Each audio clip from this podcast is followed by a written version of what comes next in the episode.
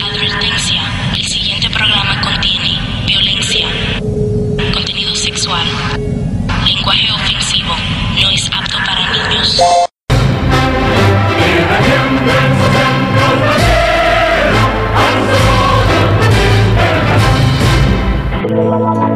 Estás escuchando la frecuencia del 92.1 XHFOFM transmitiendo desde el World Trade Center. Somos máxima audiencia en medios.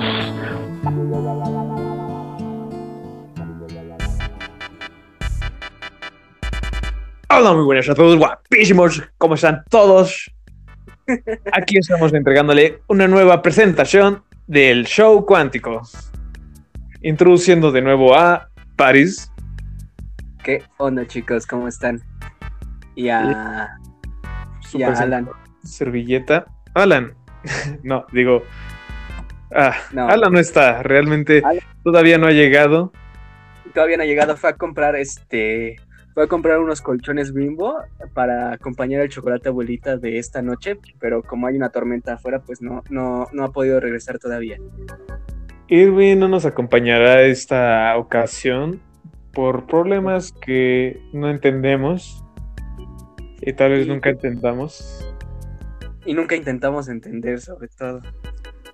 Y aquí también, pues, presentamos a nuestro introductor, este hombre estrella y conductor del programa, Hal Scott. Así que Gracias, gracias. Ah, esperen chicos, ah, era una llamada, pero era falsa. Así que continuamos con el programa. Eh, Así como llegó, se fue. dando volver. Problema técnico es que la antena de, de aquí del, del radio no llega hasta el World Trade Center, entonces pues, hay problemas. Así que, de nuevo, por esta horrible interrupción, pero podrías decirnos ahora sí cuáles son los temas de esta semana. Los temas de esta semana son muy variados, como siempre lo son. Hablaremos de leyendas urbanas. Wow. Eh, Híjole, es que las leyendas urbanas me dan miedo. Al parecer, ese es nuestro punto más fuerte con el que nos podemos guiar hacia otros temas más extensos. Terror y este y. Conspiraciones. Somos esos tipos que prefieren leer este un libro abajo de la lluvia, sin importar que, la- que las hojas queden mojadas. Somos los que este los que se la pasan este, diciendo a todo el mundo que los aliens existen en medio de la plaza como los todos vagabundos. Los que decimos que los ovnis y los y las brujas existen. Exactamente. Tenemos nuestro ojo de venado y nuestra este nuestra mano de nuestra pata de conejo para ahuyentar espíritus. Chocarreros, sobre todo. Carreros. Leyendas urbanas. Ese es el tema principal de hoy. Y ¿Cuál es el concepto de las leyendas urbanas? No, nunca me lo he explicado. O sea, ¿tiene algo que ver con leyendas de la urbe? O sea, hablo de la, de la ciudad o de los suburbios. ¿O es una leyenda que se le conoce así por ser una, una leyenda muy popular, lejos de pertenecer a... a- no sé cómo explicarlo. Por lo general, una leyenda urbana dista mucho de la leyenda de algún culto, ¿no? Por ejemplo, o sea, hay leyendas que, que pertenecen a cultos como el, lo- lo- el- algún demonio o algún espectro, pero por lo general pertenecen a un folclore, ¿no? Y no sé si leyendas urbanas se aplican más como a esas historias, rumores, cosas inventadas por una comunidad en medio de un espacio, de un ambiente. Vaya, sí, por ejemplo, la leyenda más famosa de aquí en México es la leyenda de la Llorona. Todos la conocen, pero no es considerada una leyenda urbana. Es más bien Yo creo que la es, folclore mexicana. Eh, Sí, yo pienso, ajá, acepta más, además de un folclore, yo creo que es una de las leyendas más populares de, de todo el, la región hispanohablante, ¿no? O sea, digo, desde España hasta México y desde ahí hasta Argentina, creo que llega el, el mito de la Llorona, ¿no? Sí, wow, y entonces eso prácticamente podemos desecharlo dentro del tema de leyendas urbanas. Pero sí, ¿cuál es la antología detrás de esto? Puesto que comúnmente, ¿sabes? Yo fui un niño de aquel entonces donde iba a ciber, a cibercafés, a leer ese tipo de cosas, ¿no? Que aquel entonces no entendía el significado de que luego ahora entendería de las creepypastas o leyendas urbanas, como si fueran este un sinónimo de, de eso, de la leyenda.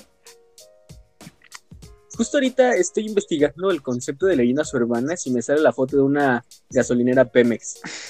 ¿Hay alguna explicación detrás de todo esto? La, gasolinera fue creada, fue puesta sobre un cementerio, ¿no? ah, bueno, mira, dice aquí, es un relato perteneciente al folclore contemporáneo. Se trata de un tipo de leyenda o creencia popular, a veces emparentable con un tipo de superstición que, pese a contener elementos sobrenaturales es presentado como hechos reales sucedidos en la actualidad. Algunas partes de hechos reales, pero estos son exagerados, distorsionados o mezclados con actos ficticios. Circulan a través de boca en boca, correo electrónico o medios de comunicación como prensa, radio, televisión, internet o los podcasts. Suelen tener como trasfondo una moraleja. Hmm, hablando de podcast. Moralejas. Moralejas, dice. oh, sí. La leyenda urbana de Slenderman, ¿no? Dejó una moraleja del orto. Mujeres y tentáculos no se llevan bien. Ese es el, la moraleja. se me cae la cara de vergüenza. ¿Entendieron? Bueno, dejemos. La cara de la vergüenza. Chistes. ¿Cuál es la leyenda? Oh, Alan, de sus... Alan ya llegó y nosotros nos dimos cuenta. ¿Cómo estás, Alan? De hecho, Alan es una leyenda urbana viviente. Ah, sí, el viajero en el tiempo, se nos había olvidado.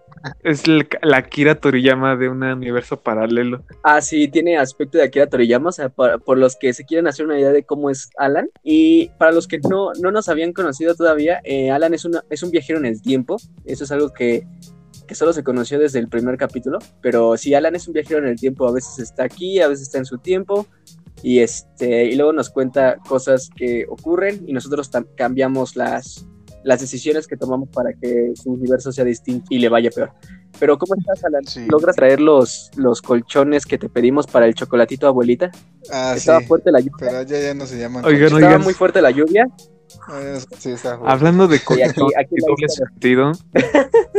me pasó una ocasión es que, o sea, uno puede, Alan apenas va entrando al, tema de plática y tal vez se... Espera, espera, espera. También para los que nos empiezan a, sintonizar, eh, debo destacarles que las historias de Diego no solo son de las mejores, sino que son de las que más aprenden. Tienen moralejas por montón, así que ya terminó con tu relato, maestro. De hecho, esto sí tiene moraleja, realmente sí. Bien, una breve explicación de por qué voy a contar esta historia. Pues bueno, el doble sentido, ¿no? Que algunas veces tenemos con algunos objetos, palabras y similares. Ahorita hablando de que Alan fue por unos colchones y él no sabe ni de qué estamos hablando, él puede confundirlos con colchones donde tú te puedes dormir y ya, ¿no? Pero nos estamos refiriendo al pan, al pan de dulce que se le denomina colchón. Ok, esta historia transcurre en el año 2018, allá este, en el CCH Vallejo. ¿Qué recuerdos? yo estaba a punto de entrar a mi clase de, economía, para los que no lo sabían, sí, sé algo de economía básica, pero hagan de cuenta que es el ABC de, de economía, lo que yo sé. Entonces, el profesor no llegaba, mientras estaba esperando fuera, y en eso una chica se acerca y me pregunta, oye amigo, ¿no tienes sábanas? Y yo sí de, achis, ¿sábanas? O sea, estamos de acuerdo que fue tal vez por noviembre ya empezaba a hacer frío en aquel entonces. Y dije, no, pues sí, o sea, está bien que me preguntes por algo si tienes frío, como de que, oye, no te sobra una chamarra extra o un cobertor, algo. Yo una vez me llevé una cobija por aquel entonces que hacía mucho frío en los salones, pero que ella me preguntaba por una sábana y yo así de, oye, ¿por qué pides una sábana? Una sábana no cubre nada. O sea, y todo eso pasó en mi mente. Eh, y eso pasa en menos de un segundo. Pero cuando le volví, me volví a conectar al mundo real, le dije, ¿una sábana? Y me dice, sí. ¡Oh, diablos! Algo se llevó a Hal. Sí. ¿Qué demonios? los tentáculos. Algo se llevó a Hal. Señores, este, radio escuchas, esto es un momento de, de tensión, es un Pánico. en el que ajá, debemos preocuparnos porque de pronto Hal desapareció de entre nosotros. Entonces, eh, vamos a pasar rápido al tema que nos ocupa esta semana o el día de hoy. O bueno, ustedes entienden. Leyendas urbanas. ¿Alguna vez has vivido algún suceso respecto a leyendas urbanas o algo por el estilo? Ah, sí. Sí, sí lo he bebido. Y fue muy feo, o sea, digo, o fue algo así como que dices, ah, no, fue una estupidez, o, o... No, no fue una estupidez. Todo lo paranormal ¿sabes? es estupidez. No, es que yo, yo recuerdo que normalmente las leyendas urbanas son de... Ah, mira, regresó Jal- Oh, diablos, Jala, digo, Jala acaba de aparecer de la nada, diablos, ¿qué sucedió, Jal? Desapareciste de inmediato. y- Quedé ¿Qué pasó? rayos. Pensé que seguía hablando con el micrófono abierto y descubrí que se me, me había apagado el teléfono y ya ni supe en qué momento me desconecté. ¿Cuáles fueron mis últimas palabras? Eh, sábana. ajá, ¡Maldición! estabas impresionado porque una mujer te había pedido sábanas. Sábanas, Ok, ¿quieren que la continúe? Sí, a por ver, favor. para que pasemos rápido al, al, al Ok, de Alan. ok, pero con el momento en que le dije eso, la morra se me quedó viendo con cara de que, ¿qué onda contigo? Te estoy pidiendo una sábana. Y... Pero yo en aquel entonces no sabía por qué, no entendía qué es lo que quería realmente. Un año más tarde, teniendo un poco más contacto con la vida real,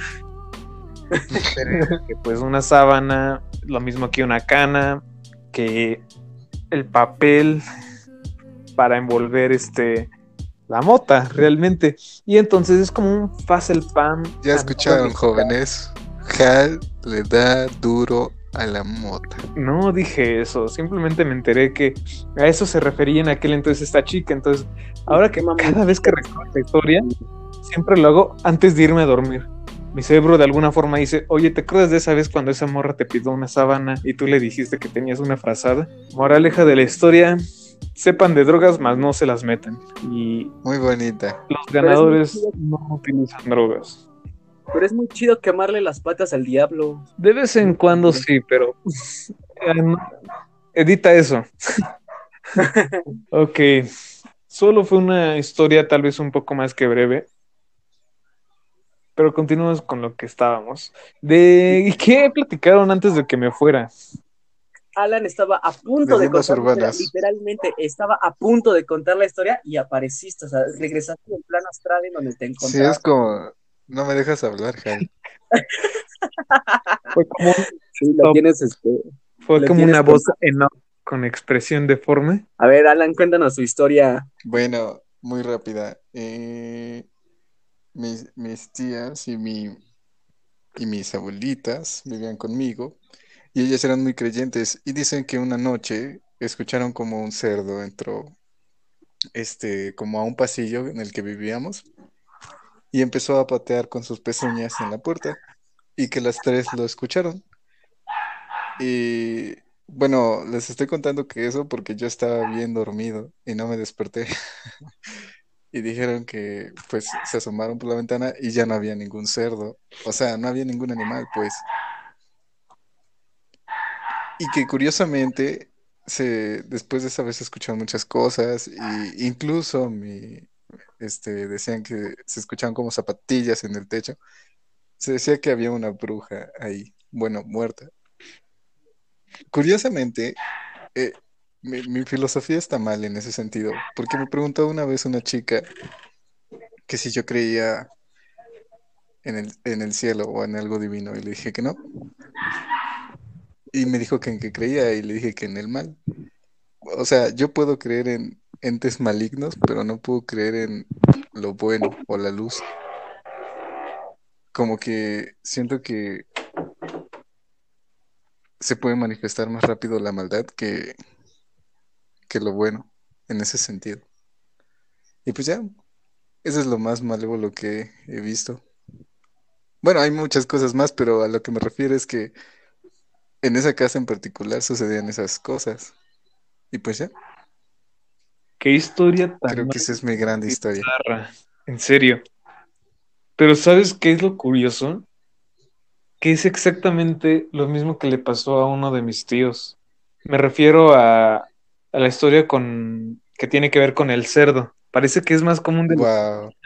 Eh, no sé si me dejen platicar esta historia también. Cuéntala, cuéntala. Resulta que una vez mi tío tuvo que ir este, a vacacionar, ya saben, después de clases, eh, con sus primos. Era comúnmente en aquellos, en aquellos años, no, no había internet, no había otra cosa con el que pasar el tiempo más que estar en familia. Total. Mi tío, entonces, ya saben, cae la noche y en eso escuchan cómo la puerta que da directo hacia la calle empieza a temblar pero temblar tipo terremoto, sismo, pero era el único objeto que se empezó a temblar, pero ese no era el caso. Todos se asustaron y alguien tenía que ir a ver. Y le tocó ir a uno de los primos de mi tío. Abrió, se salió y total que pasaron como cinco minutos y en eso la puerta volvió a temblar.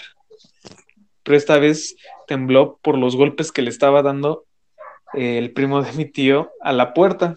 Y fue cuando mi tío salió este, a abrir, bueno, se levantó a abrir la puerta y vio que su primo estaba pálido, como si fuera un muerto. Entonces le preguntó qué le había pasado y su primo no le contestaba, le contestaba balbuceando y, y este, soltando saliva por la boca, como si no supiera hablar. Entonces él se salió a ver, nada más asomando su cabeza por la puerta, y vio a un cerdo acompañado de tres cerditos chiquitos.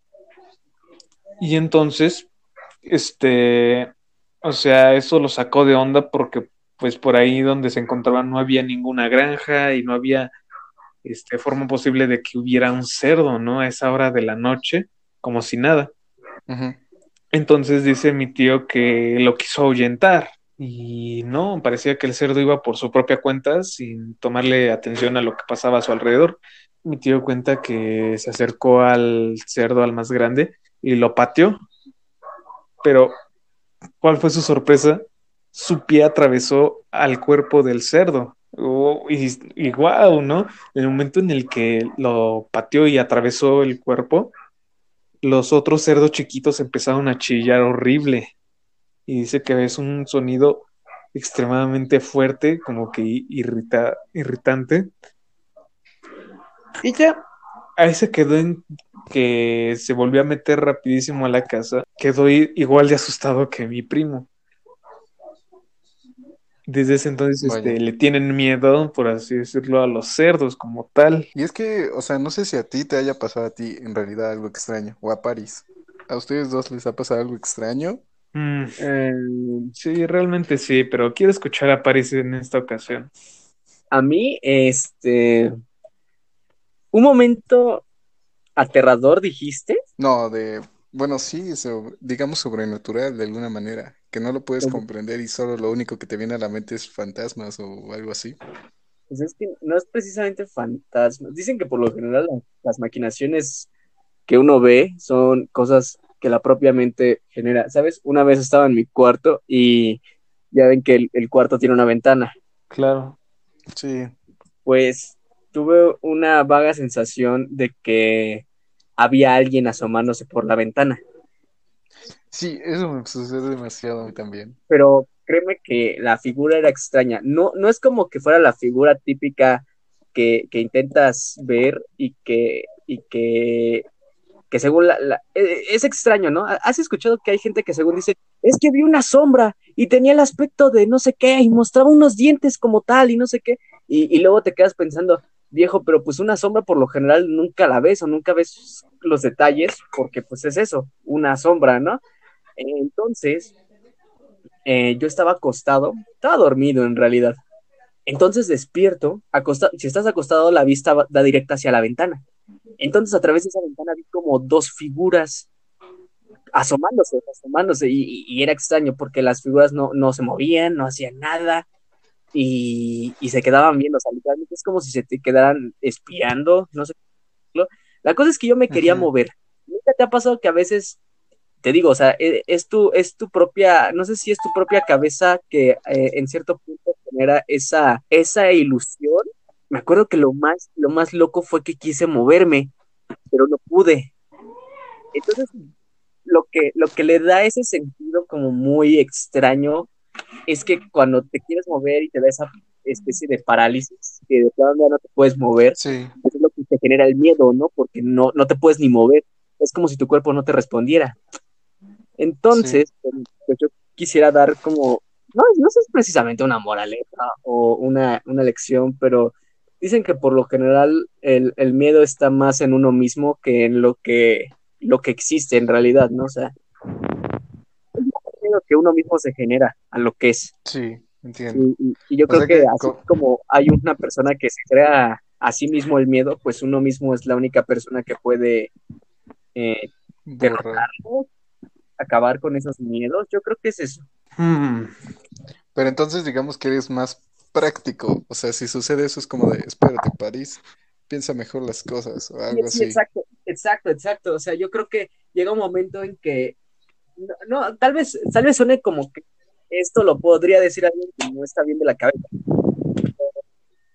Como que en mi propia mente existe un, hace cuenta que existe un Paris que está en la realidad, viviendo el momento, el que hace las acciones y todo, y hay un Paris que está sentado viendo la situación, lo analiza y se hablan un poco entre sí mismos, ¿no? O sea, digo, no es como estar loco, no es un tipo que te dice, anda, ve y mata a este tipo, ¿no? Es como una persona muy apática que luego te dice, oye, viejo, tampoco...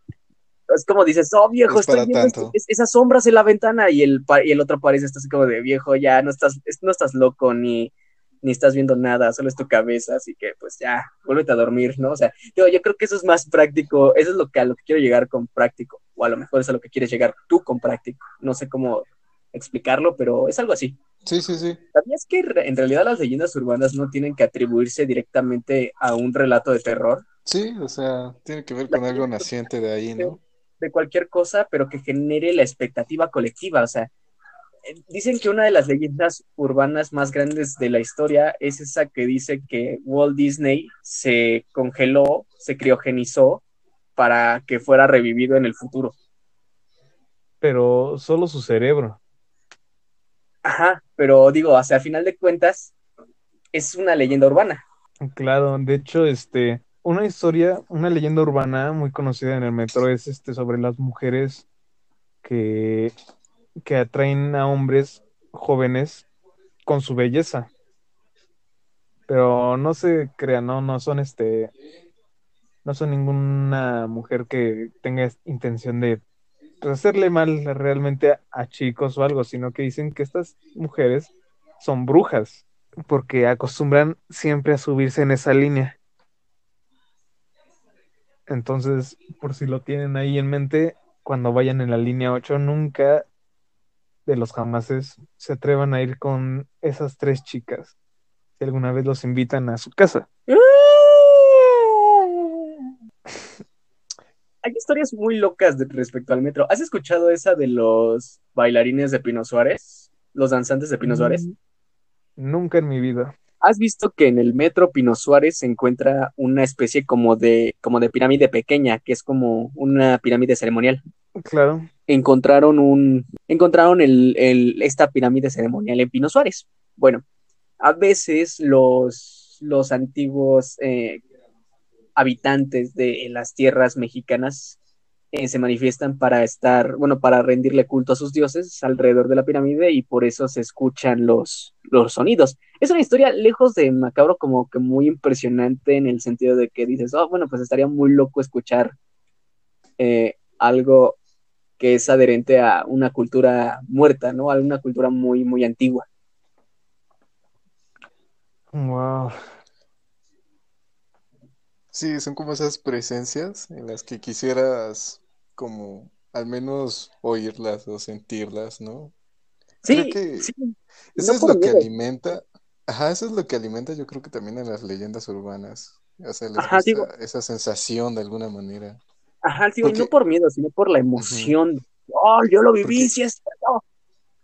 Sí, es que para mí en lo personal, o sea, este, cuando era niño y me contaban cosas así, yo, yo sí sentía como esa necesidad de vivirlo, porque yo no lo veía, solo los demás.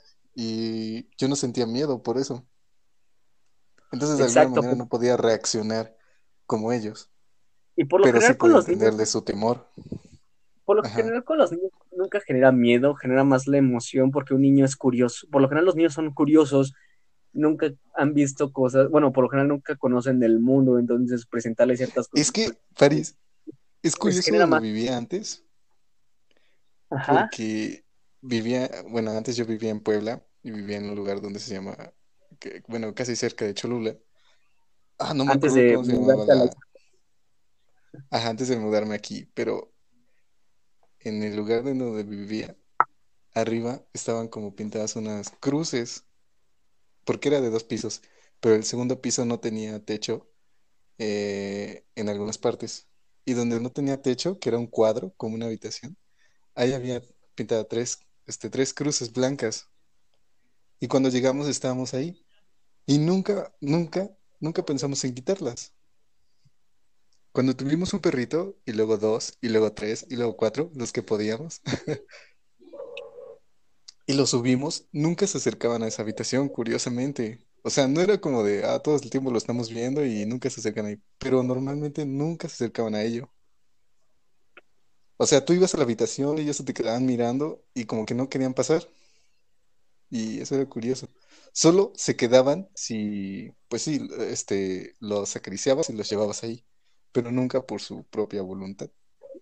No sé si eso lo genere el propio ser humano al, al, al, al perrito, porque ellos sienten también, pero no sé, esa, esas nociones sí te dan como pensar. Y si dices, Sí, sí, te comprendo. algo, tal vez no. Sí, sí, te comprendo. Hablando de, de perros, yo creo que una de las leyendas urbanas más recientes, pero a la vez de las más, eh, que las, una de las que ha generado más revuelo, es aquella en la que explican que un muchacho fue a un partido y regresó a su casa y se encontró a su mascota, a su perro, eh, comiendo cereal con una cuchara. Ah, sí. Fue un clásico. Terrorífico, terrorífico. No, pero es que hablando de eso, déjame explicarlo tal vez sin un trasfondo tan humorístico como el que él tomó este, la internet. Es que póntelo a pensar, realmente sí te llega a impactar psicológicamente un suceso así, puesto que tú tienes esa concepción de que los perros son solo eso, este, animales de cuatro patas que, que caminan y ya, o sea, comen y defecan y total, lo que hace un perro común. Entonces, que tú te encuentres a tu propio perro comiendo como un ser humano, sí te puede llegar a causar un tipo de estrés mental al pensar y decir, ¿por qué? ¿Por qué rayos Por mi está cuenta, Ah, por su cuenta? Exacto. sí. Es que Que por mi digas- cuenta, bueno, sí. Pero yo Entonces, tendría miedo, ¿sabes? Yo diría, ese, Sí, per- ese perro es más inteligente. Ese Ajá, perro exacto, me ha, exacto. estado viviendo conmigo y ahora está aquí sentado. Ajá, que ¿Qué incluso pueda ser que tú seas consciente. que el perro? No, no, no, sino de que te imaginas que estás durmiendo. Entonces este perro es, si puede sostener un- una cuchara y ser consciente de que está, lo está utilizando, también es capaz de, no lo sé, tomar un cuchillo y si quisiera, este, causarte daño. Mm, ¿cómo decirlo? Realmente es algo desconocido para ti y todo lo desconocido para nosotros o nos causa cierto temor. En serio, eh. Entonces, que algo así suceda, sí te puede dejar con la boca abierta. Mm, tal vez llevarlo al grado al que lo cuenta la historia en donde quedó esquizofrénico, no tanto.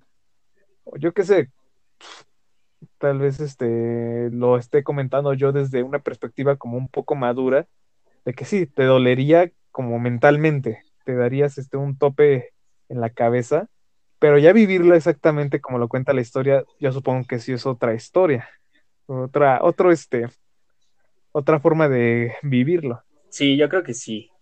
Otra, digo, también las leyendas urbanas yo creo que se adjudican también no solo a, estas cosas, sino también rumores muy, muy llevados, muy como de los pelos. Por ejemplo, hay, hay una, leyenda, hay una leyenda urbana muy, muy conocida respecto a la Coca-Cola. O sea, no, no solo era la, la, la, la historia de la fórmula secreta, ¿no? O sea, digo, no, lejos de todo eso. Muchos decían que la, la Coca-Cola podía, si te la tomabas, te podía ir deshaciendo tu piel, o bueno, tus órganos, algo así que porque era muy ácida, que si tú lo, si tú echabas Coca-Cola por las tuberías a veces también este, las limpiaba porque era Las tan.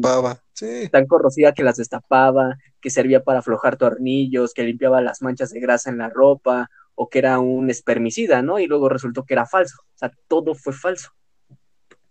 O es como aquella leyenda urbana sobre, no sé, em, se me vino a la mente de pronto como una luz fugaz, el de las varillas irradiadas de México. No Ah, sé esa si sí lo no la llegaron a escuchar. Resulta, resulta, tal vez estoy este, confundiendo datos, pero más o menos va la historia así. Que en aquel entonces, en- cuando Chernobyl explotó y la Unión Soviética no quería que nadie se enterara, que al final se enteró alguien porque la nube tóxica llegó hasta otros países. Eso todos lo sabemos. Ajá, eso Sí. sí. es, eso sí es real, eso sí es real. Pero tardaron días en detectarlo. Y la contaminación ya había pasado, ya había pasado por lo menos unos dos días antes. Entonces, ¿qué pasó? Esa radiación se impregnó en los metales que estaban al descubierto en cierta parte de Suiza, Suecia, no recuerdo bien, alguno de esos dos países. Eran, este, eran varillas de cobre. Tal vez se esté confundiendo el metal, pero el caso es que se impregnó de esa irradiación. Ajá. Y esas mismas varillas fueron exportadas a México, a los estados del norte. Para, creo que sí puedo ser preciso, ahí fue en Tijuana. Entonces, ese material este, era cancerígeno porque contenía los isótopos irradiados del, de, de este, del reactor de Chernobyl. Entonces tú te puedes pensar, fue ese el daño el que causó por no haber avisado desde el primer día que explotó ese reactor nuclear. Entonces, esa varilla fue utilizada en varias construcciones aquí en México, porque de ahí de Tijuana fue exportado a muchos otros estados, con el cual construyeron la- los cimientos de varios edificios, que después resultó que los que habitaban comúnmente esas este, estructuras padecían de cáncer. Entonces fue como un Chernobyl mexicano el que pasó aquí. Y creo que llega a considerarse como una leyenda urbana, puesto que no existen así registros este, concisos, pero puede decirse que sí pasó. Sí. Que existe esa posibilidad de que se haya pasado, porque México no fue el, el caso especial, sino que en muchos otros este, países que recibieron este, materiales que se encontraban cerca o países alrededor de donde fue la explosión de, de esa de ese reactor. O sea, ya estaban impregnados de cierto cierta radiación. Ah, solo fue una de esas este, leyendas urbanas que se me vino así a la mente rapidísimo. Y es cierto lo que dice Paris, realmente no tiene que ver con que dé miedo, sino como más un terror psicológico de que, vaya, te pones a pensar en cómo se desenvuelve cada cosa como si fuera un efecto dominó. Sí. Sí. También hay leyendas urbanas respecto a personas, y no solo a personas que tal vez existieron o no existieron. Hay leyendas urbanas incluso con famosos. ¿Han escuchado esa famosa leyenda que dice que Paul McCartney está muerto? De eso mismo Sí. te iba a decir en unos momentos y me ganaste. Sí, digo, hay, hay, hay, hay una leyenda muy grande que dice que Paul McCartney murió en un accidente de, de- de auto y el resto de los Beatles, o sea, John Lennon, George Harrison y Ringo Starr lo suplantaron por un doble que era muy bien parecido y que, se, que cantaba igualito, o sea, tenía una voz igualita a la de Paul. Y ahora que lo pienso, yo creo que ese doble incluso cantaba mejor que el original, pero este... eh, hay incluso hay una, las leyendas incluso no solo adjudican a gente que está muerta, sino a gente que está viva. O sea, al menos en México nunca llegaron a escuchar esa leyenda urbana que decía que Pedro Infante en un momento seguía vivo y que vendía quesadillas en la marquesa. Pero eso siempre ha pasado incluso en, mo- en momentos contemporáneos, como con. Juan Gabriel. Ajá, exacto. muy- Siempre ha sucedido así. Ahorita su manager dijo que estaba vivo, ¿no? Exacto. Y lo mismo pasó con Jenny Rivera hace unos meses, donde decían que era youtuber, Era youtuber. Porque resulta que encontraron una página donde muestran recetas de cocina, donde nunca muestran la cara del autor, pero sí es ese tipo videotutorial donde muestran tus manos y, y se escucha tu voz. Entonces muchos de esos este, suscriptores o, o público que veían los videos decían que era una voz muy parecida a la de Jenny Rivera. Y que entonces empezaron a conectar, quién sabe, estos, estas personas que eh, ven este, conexiones donde nadie más las puede ver. Como por ejemplo que el nombre del, del canal figuraba una canción de Jenny Rivera. Y así te la, y te la vendían como si en verdad, o sea, y hasta cierto punto me dije, tal vez sí sea verdad. El caso es que ya no le continué al, con la investigación y creo que solo puedo limitarme a decir eso. ¿Le diste carpetazo a una investigación? Pudiste haber encontrado tú algo y lo dejaste ir. Que parecen muy ridículas, ¿sabes? Pero lo dejaste ir, Hal. O sea, tú dijiste, ah, qué ridículo. Imagínate si llegabas a algo de verdad. O una de dos. Ya podrá. O estarías muerto en este momento, o hubieras sido famoso en este momento. Vamos, pero y si no lo era, realmente existe tanta gente que le gustan las conspiraciones más que a mí Yo creo que sí. y nunca lograron hacerlo nada, nunca llegaron a comprobar que realmente había algo más allá de lo que yo me limité a observar también. Hubo una leyenda urbana sobre videojuegos, sobre los juegos, los cassettes perdidos de E.T. enterrados en Nuevo México. Que eran Ah, ciertos. sí. Creo que los cartuchos. Y eran, Pero eso se supone que es eso es cierto. Eso es Pero- cierto. Pero. antes de que se supiera Ajá, fue- era una leyenda urbana. De los mil, 1900 y tantos, 80 digamos, y lo descubrieron por el 2012, según recuerdo. Sí, o sea, re- resulta que la leyenda urbana resultó ser cierta. O sea, este, este fue un caso en el que la leyenda resultó existir. Sí, la leyenda Por un contaba Hal, que- por un Hal que sí se esmeró. Y no un Hal que deja las No, cosas pero ahí. mira, cuento esta historia para los que no lo sabían también. El juego de E.T. prometía ser la cúspide de Atari, donde decían que este juego iba a ser este, lo mejor de la generación. Entonces, problemas técnicos, problemas empresariales que no llevaron a hacer el juego lo que tenía que ser, hizo que todo se desplomara. Realmente Atari ya llevaba este, arrastrando una deuda de millones de dólares y, y apostaban todo con que ese juego salvaría a la empresa. Lastimosamente, apostaron mal. El juego fue un fracaso Y casi mata a la industria. y casi mata a la industria videojueguil, Videojuegui. videojugadora, no sé decirlo. El caso es que ese juego exterminó a. Atari. Exterminó la empresa y la leyenda cuenta que el creador de Atari simplemente no pudo vivir con esa pena de haber creado tal abomin- abominación que tomó una bolsa, guardó todo, metió todos los este, cartuchos a la bolsa y se dirigió al desierto de Nuevo México para enterrarlos. Pero no manches, todos en la bolsa, pues eran millones de copias. ¿Qué tan grande la bolsa? Una década, Sí. Una década después, alguien, alguien, un HAL, como tú dices, Un jalo. se le ocurrió Un Se le hamster, ocurre- ¿no? meter pala, hoyo tras hoyo, Meter pala. y descubrió miles de, de cartuchos de E.T.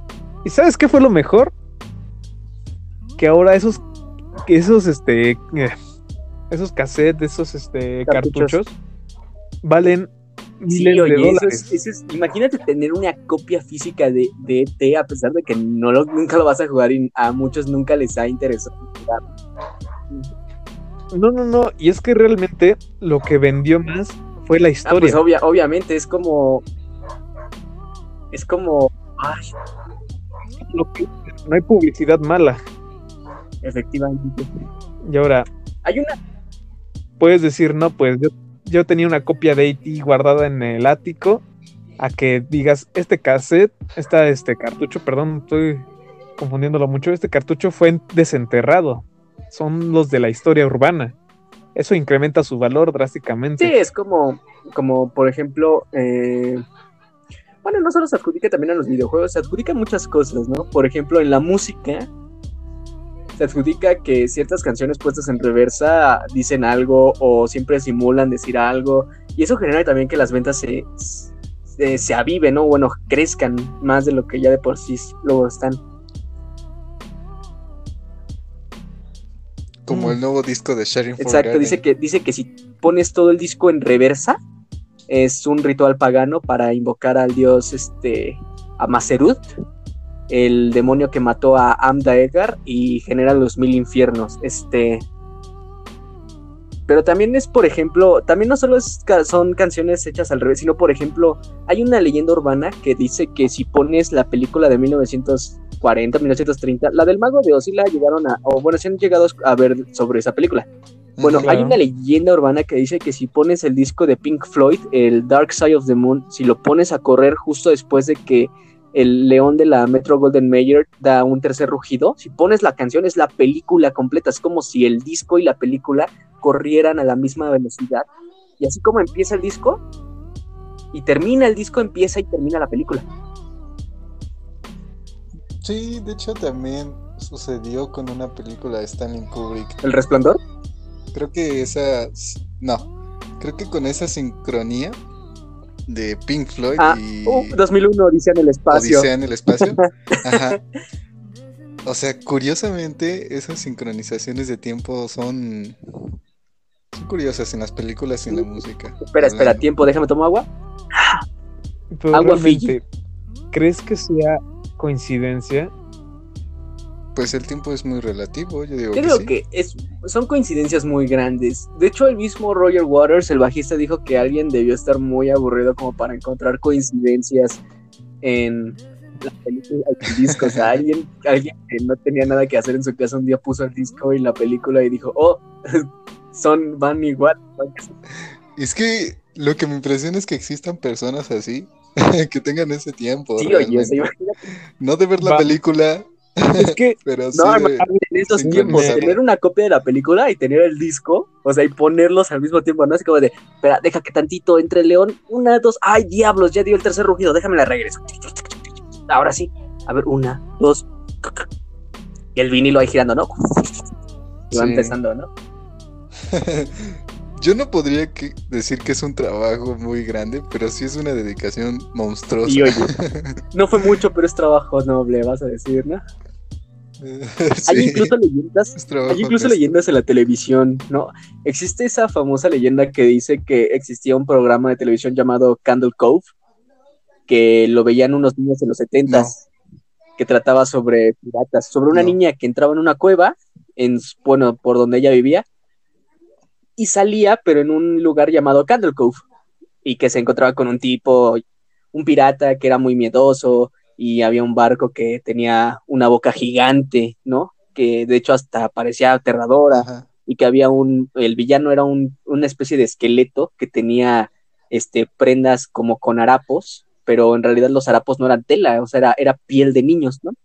Entonces dicen que un- uno de esos Sí. capítulos, el, de hecho que fue el último, dicen que fue el último, era un capítulo en el que nada más se escuchaban gritos, o sea, nada más había gritos en, de audio y la gente, pues, bueno, los, los niños que lo llegaron a ver, pues no sabían ni qué, qué onda, ¿no? Y de toda esa historia la relatan unos chicos en un foro de, bueno, unos señores, ¿no? En un foro de, de internet, de esos foros muy viejos, ¿no? Esos, esos que ni siquiera sabes cómo se manejan porque pues, son muy viejitos. Y uno de ellos dice que una vez Ujú. cuando le preguntó a su mamá sobre el programa, la señora le dijo que sí recuerda que el niño le decía, oye, voy a ver el programa, mamá, y que no sé qué, y que se sentaba frente a la tele, pero que solo veía estática, o sea, por 30 minutos el niño se la pasaba viendo pura estática. Entonces, la leyenda urbana pues dice que también era un programa que casi nadie podía ver, o sea, que solo ciertos niños podían, podían, este, como ver, ¿no? O sea, podían transmitirlo. Mm, A mí me da mucho miedo. Eh, por ejemplo, esto sí lo tengo que de alguna manera decir, confesar, mejor dicho. No, de algunos videos comerciales Ah, sí. que son muy tétricos. Bueno, no tétricos, sino que te dejan un mal sabor de boca. Realmente dices, ajá, bueno, yo al menos llego a pensar como de qué mentes están atrás de la cámara y cómo crearon eso. ¿Llegaste alguna vez, O sea, porque para mí, alguna vez nunca te llegaron a enviar por internet cuando todavía existía el Windows Live Messenger, cuando todavía todos usaban Hotmail, ¿no? Antes de que todos se enviaran por WhatsApp. Este, te mandaban un video eran buenos y el video era de una de un auto caminando por la carretera así verde, un paisaje muy bonito y de pronto aparecía una criatura como un zombie y te gritaba frente, te gritaba la cara, ¿no? Claro. Y al final de eso te Es- de, eso ofrecían algo enlatado, ¿no? de hecho resultó que eso era el comercial de una bebida energética. Que era como para decir, y de hecho decía que el mensaje era, nunca estuviste tan despierto, ¿no? Así como de decirte, ah, no, no estabas poniendo tanta atención hasta que esta cosa se te apareció en la cara, ¿no? Pero sí, yo Eso debería de considerarse una película de terror. ¿qué podemos aprender de las leyendas urbanas? ¿Qué nos deja de enseñanza las leyendas urbanas? Mm, que hoy en día intentamos hacer más entretenida nuestra vida. Tú, Alan, ¿qué crees que nos haya dejado alguna vez las leyendas urbanas? ¿O qué crees que han aportado las leyendas urbanas a- al mundo, o a tu vida, o a la vida de todos? O no sé cómo quieras interpretarlo. o sea, nunca, yo digo que nunca van a desaparecer, siempre van a crearse y creo que son necesarias. Solamente lo dejaré así, por ahora. Son las historias del mañana. Sí, yo creo que la, la leyenda urbana Entienden. ha avivado no solo a que la gente esté interesada, no solo por en la cultura popular de otros lugares, sino también la cultura popular de, del lugar donde viven, ¿no? Del entorno, y le da pues como que ese valor a los lugares en donde ellos conviven, donde ellos coexisten, o incluso donde pasan, ¿no? O sea, digo, hay incluso leyendas urbanas como la de las de la del hombre que te llevaba en un costal y te quitaba órganos. Y eso era una, esa era una enseñanza como, bueno, que los padres te daban para decirte que nunca te separes de ellos o que hables tan extraño, ¿no? Digo, creo que a Pavejero. final de cuentas esas, esas leyendas son más que nada como, como dije al principio, ¿no? Vienen con una moraleja. O sea, no solo es.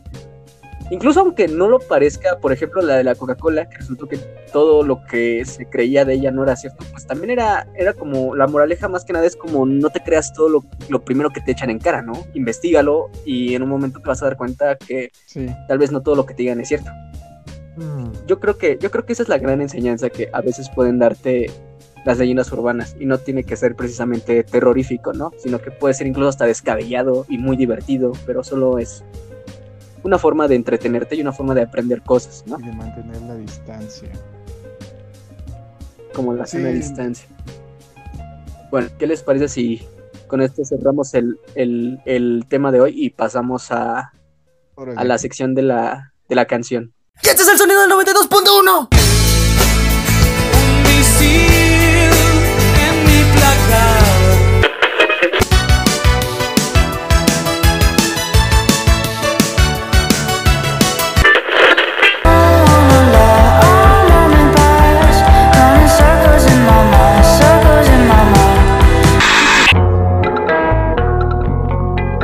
Bueno, entrando a la sección de la primera canción antes de nuestro. Eh, bueno, se supone que, que yo, yo invoqué a, a Diego para que nos diera una canción de, de este podcast, pero pues también le dije a Alan. Entonces, eh, debido a que no sé precisamente lo que voy a hacer, eh, vamos a establecer lo siguiente. Mm, bien. Vamos a, a ver primero, eh, ¿quién, ¿quién de ustedes quiere dar primero su canción?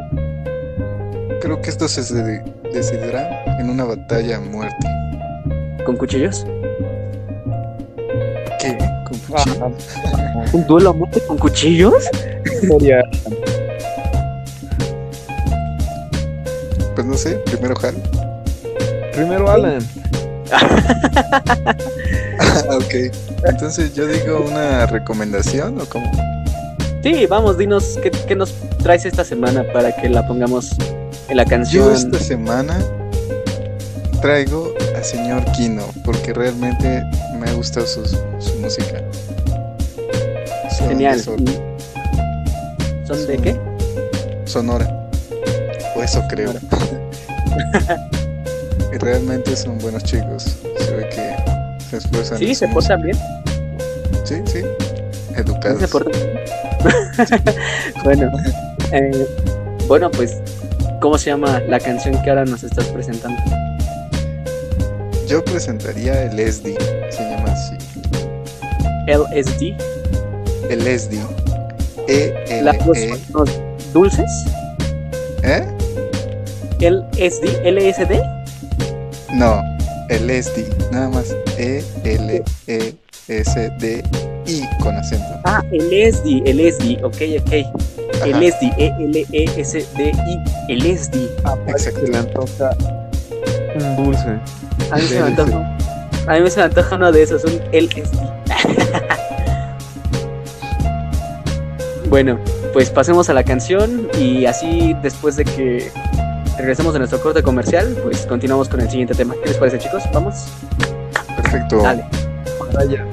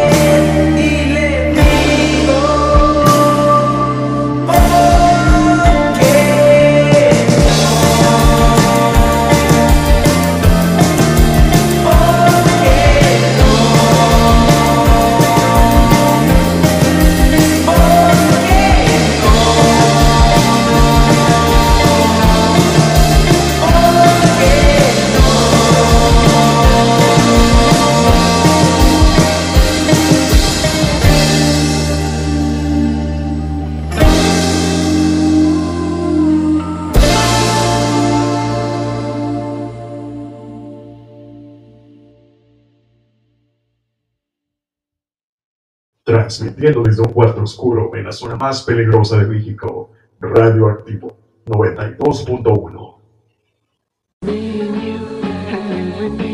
No matter how they toss the dice, you'll be the only one for me is you. Be together.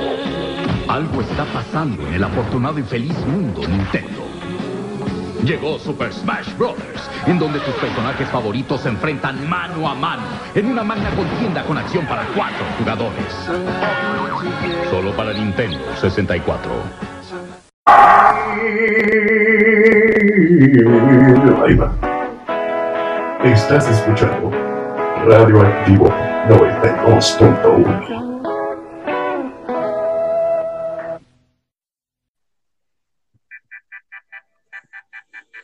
bueno, ya que regresamos, em, primero, no teníamos un tema secundario para hablar esta semana. La verdad, no existía un tema secundario, solo existía el primer tema de las leyendas urbanas.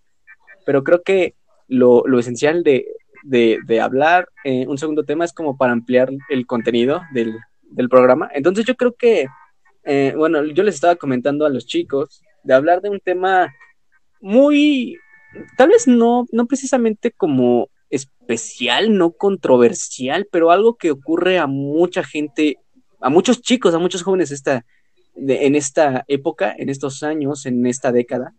Y es el- la generación de la nostalgia, es la generación del factor nostalgia. He platicado con varias personas y siempre recuerdan el pasado con nostalgia, como si en aquel entonces su vida hubiera sido mejor.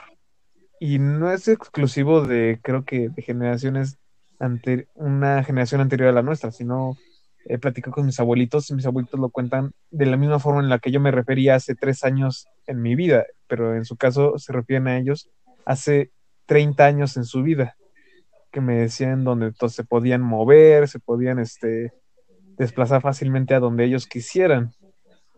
Realmente la nostalgia no es, este, no se limita tanto a nosotros como los jóvenes.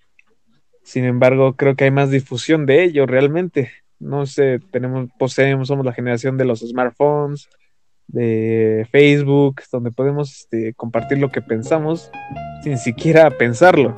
Vaya.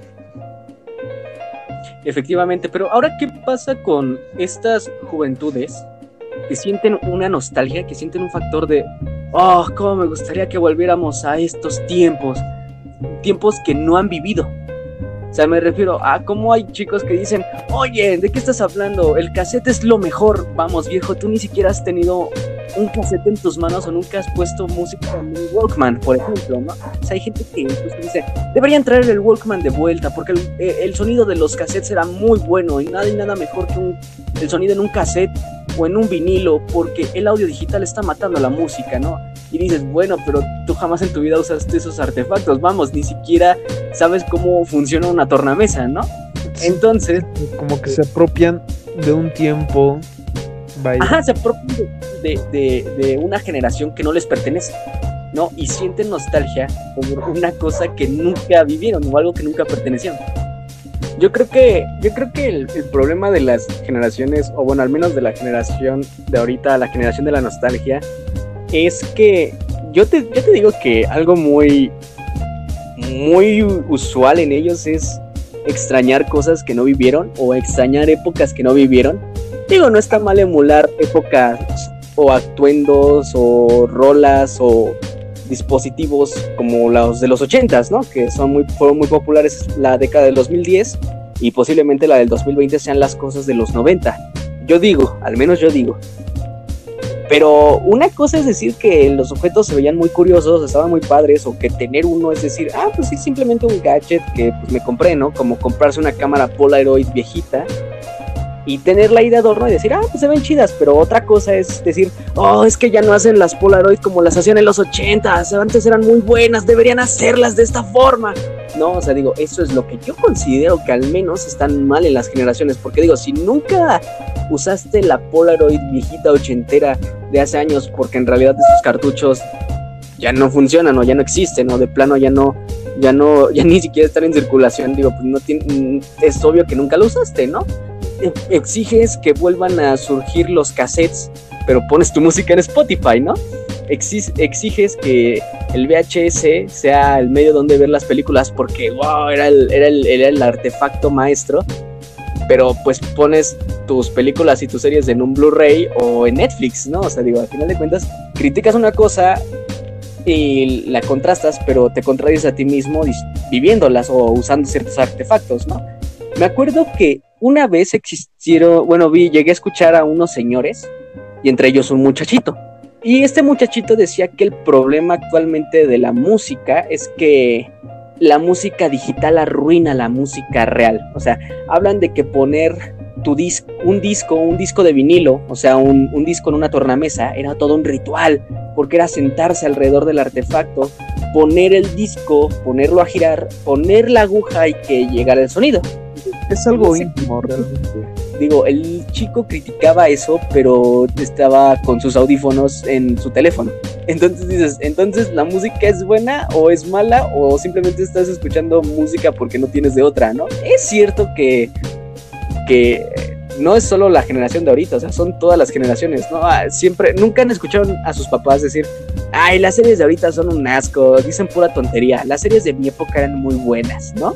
Sí, me ha pasado bastante con mi mamá realmente, donde ella es de la época en donde sí realmente creció viendo Volver al Futuro.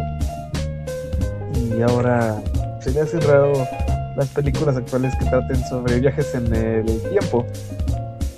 Y dice, Sí, porque crecimos con la, con la idea de volver al futuro, ¿no? O por lo general crecimos con el modelo de viajes en el tiempo de volver al futuro. entiendo esa parte que pueda referirse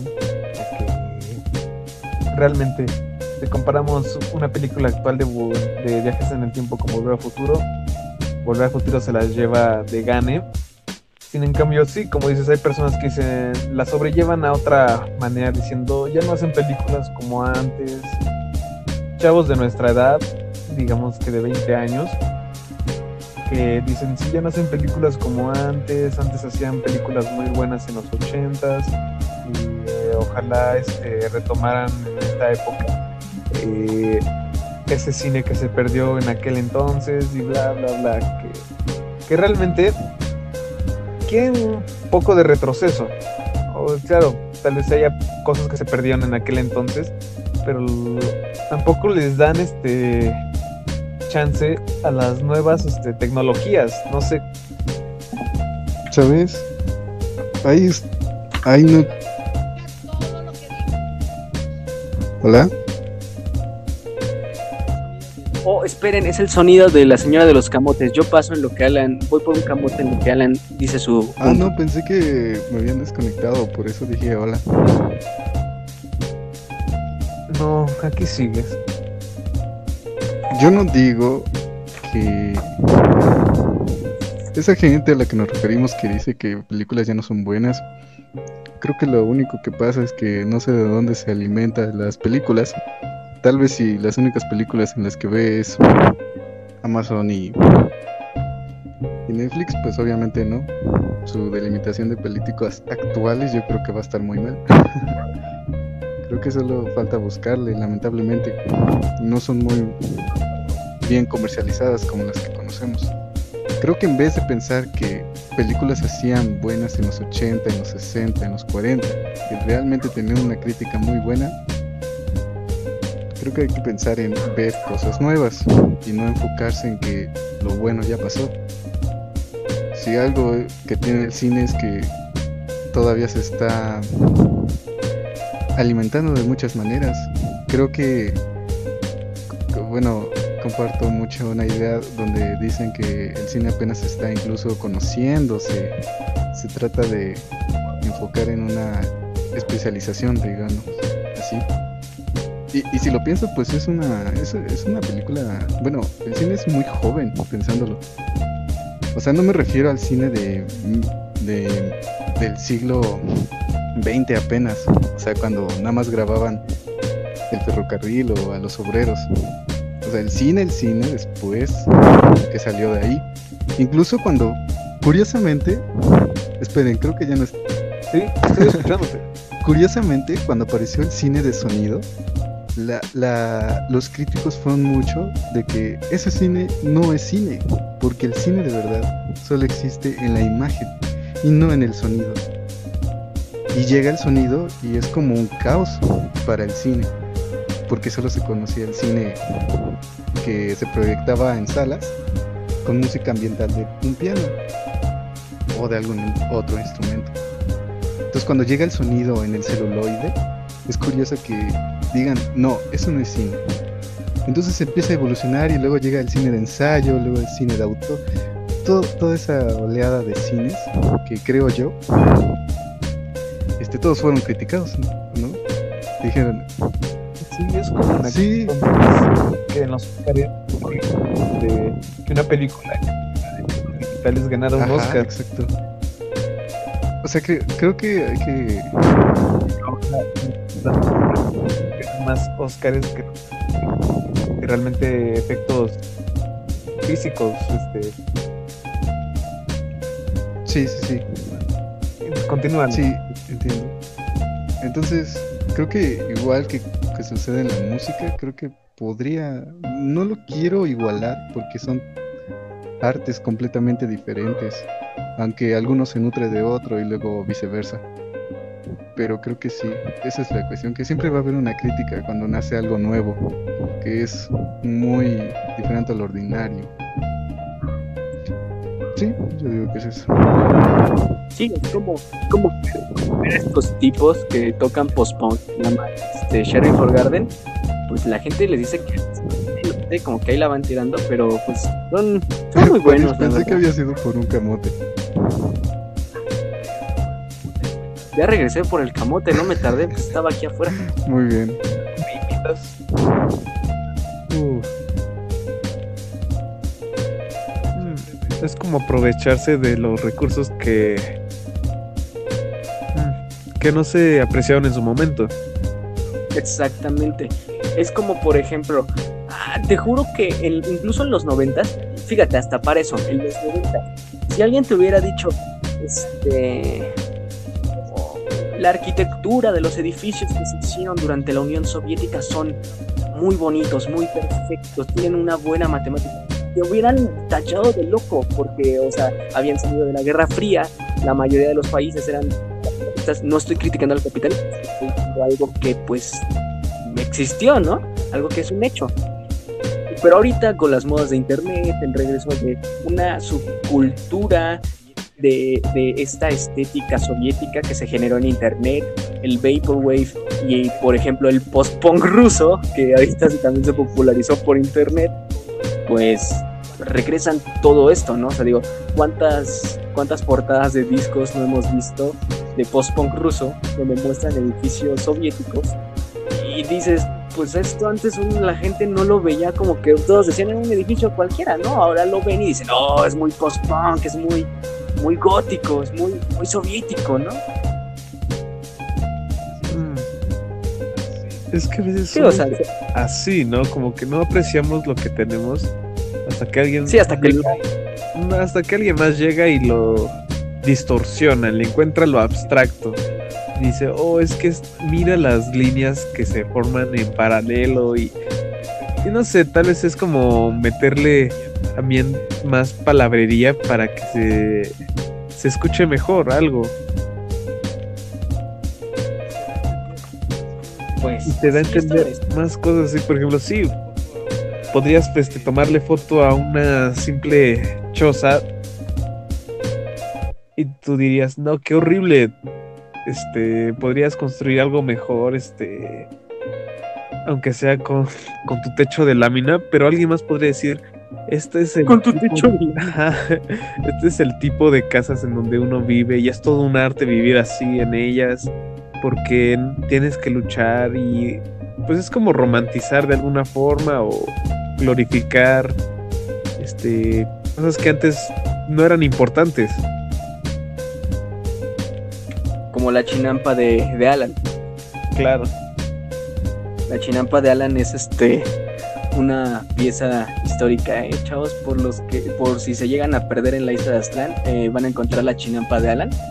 Él cultiva este chiles, que se venden para hacer chiles en nogada, chiles rellenos. o sea, no sé si Alan está escuchando esto o ya se estoy volvió a en, escuchando. en el futuro, pero este, estabas este, tuneando tu chinampa. Ah, por cierto, aquí en la isla de Aztlán vemos un programa que se llama Tuneame la chinampa. Es una variación de Tuneame la nave, pero este es muy bueno, ¿eh? Muy, muy bueno.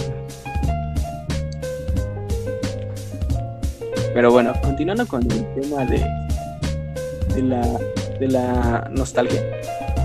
Yo creo que mm, la gente, como tú dices, ha aprendido a, a apreciarlo, pero en tiempos muy tardes, cuando incluso ya no es el, ya no es el foco central de las cosas, ¿no? Cuando se ha generado en una, en una subcultura. Yo digo que les gusta sentir ese sentimiento de que como no aceptan dónde están, les gustaría estar en otro lugar. Y es totalmente aprobable. Entonces, más que repudiarlos yo, yo los de alguna manera los comprendo. no digo que sean los mejores, ¿verdad? Porque ellos se creen a veces algunos que sienten que están en lo correcto. Pero siento que están completamente cuerdos en lo que dicen. No son como unos locos que dicen que los 90, 80, el rock era lo mejor. Realmente no. Yo pienso. Alan, te estás ganando unas patadas en las pompis. ¿Por qué? Aquí no se toca el tema del rock es cultura. Mira, para mí toda la cultura es reggaetón, todo eso. Yo no te limito. Ah, cierto, que tenemos a un sociólogo entre nosotros, chavos. Ahorita no soy un sociólogo, soy un ser humano común. Estoy hablando por mí mismo y no como... El sociólogo que No. a los cultivadores de chinampas No. y a los, a los que hacen sacrificios. Ajá, estoy hablando por mí mismo y no como un sociólogo. Quiero aclarar eso ahora. Muy bien. Sí, es que realmente tienes que ver incluso la perspectiva de aquellas personas que defienden a capa y espada este lo retro. Cámaras vintage, este no lo sé, a todo aquello, sus máquinas de escribir con tinta, eh, sus rejas tornasol, Sí, sí, tornamesa, perdón, ¿sabes? este, y Ajá. es, ah, y bueno, es que sí es como ver las dos caras. En un principio dices, ¿por qué? O sea, exageran demasiado y los extremos nunca son buenos. Y, y te pones a pensar en por qué lo hacen y es como de que sí, tal vez quieren sentirse pertenecientes a una felicidad que habla, que escucharon de por ahí. Ujú, Decir que los viejos tiempos eran mejores. Sí, Es como de despegarte un poquito de la realidad, ¿no? Decir que sí, es que todo era como que más íntimo. Tener que cambiar la tinta de tu máquina de escribir y hacer paso a paso como si fuera este un ritual. Sentirte orgulloso al final porque lo lograste, hiciste los 100 pasos para cambiar este una simple tinta al de armar y desarmar este un xilófono para escuchar tu, tu disco de acetato. sí. A lo de ahora, que nada más es apretar un botón, poner el disco, incluso menos que eso, nada más es ponerle pausa y, Y ya, reprodu- sí. o reproducir y ya, Ya no hay más. porque ya no se siente tan íntimo, ya simplemente solo te evitas este tanto esfuerzo físico para llegar a una recompensa Sí, ¿sabes? que digamos. Exacto, entonces es como de que antes tú, digamos, remontémonos a algo mucho más antaño.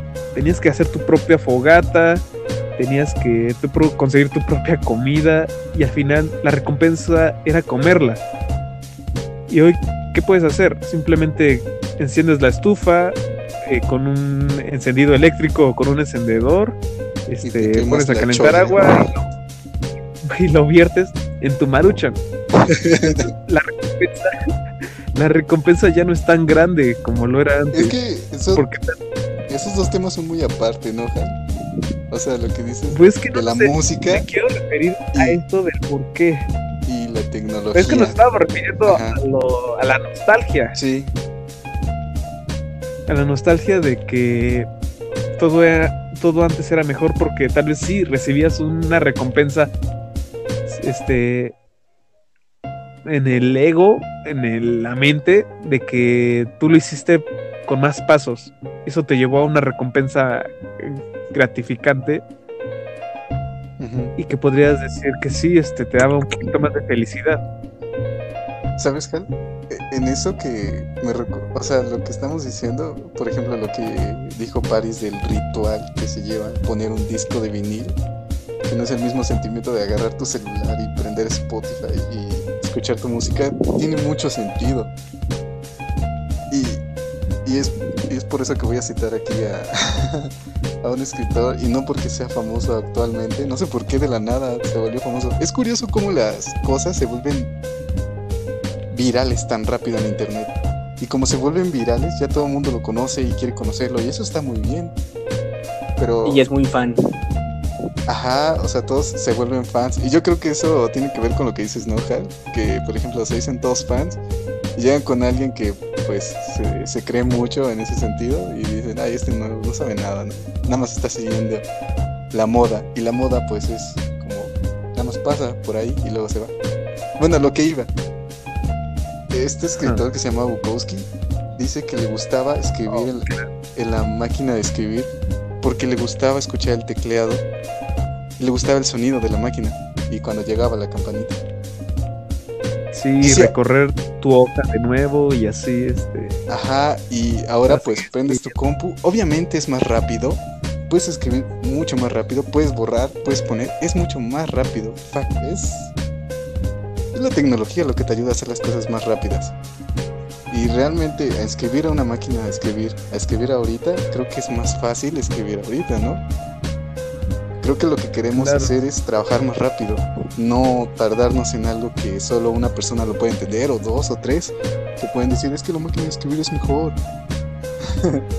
a otro que diga. Sí, yo entiendo que a fin de cuentas el objetivo es el mismo, Sí, el transmitir, no sé, algo escrito, sí. pero realmente, personalmente siento que recibes una recompensa más grande cuando lo escribes en una máquina de escribir, Ajá, ¿has porque lo haces De hecho, más propio. o sea.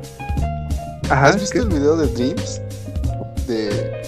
Ah, su canción más famosa. ¿Qué nos pasó? To- todas las imágenes que sueltan el vinil, la máquina de escribir, o sea, en todos sus videos son como muchas cosas del pasado que la gente la ve y le gusta. Y es curioso que lo estamos hablando ahorita, estamos diciendo las cámaras vintage y todo eso, todo lo vintage tiene mucho Exacto, popularidad Ahorita- ahorita. Ahorita no te cuesta nada sacar tu celular y tomar una foto rápidamente.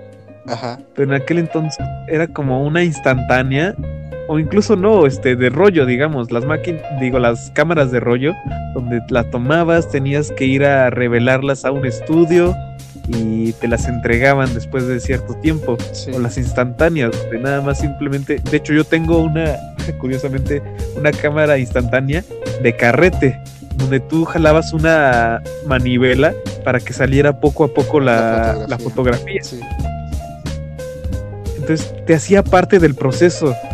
Es eso. Te sientes como tú una herramienta para lograr algo. sí, En vez de solo tener todas las herramientas sin sentirte nada. Sí, de hecho.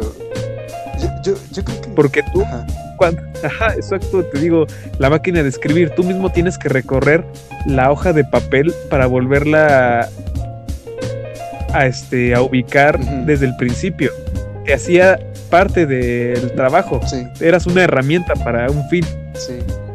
y simplemente ya, o sea, ya no eres una herramienta para las tecnologías de ahora. Es que es el tiempo, Ya todo Jal, lo yo tienes. digo. Todo lo tratan de hacer más rápido y más fácil. En la computadora puedes escribir más fácil que en una máquina de escribir, a pesar de que la máquina de escribir tenga mucha mucho privilegio, por, algún, por, por así decir, porque sea una, no antigüedad, pero algo que se usaba antes.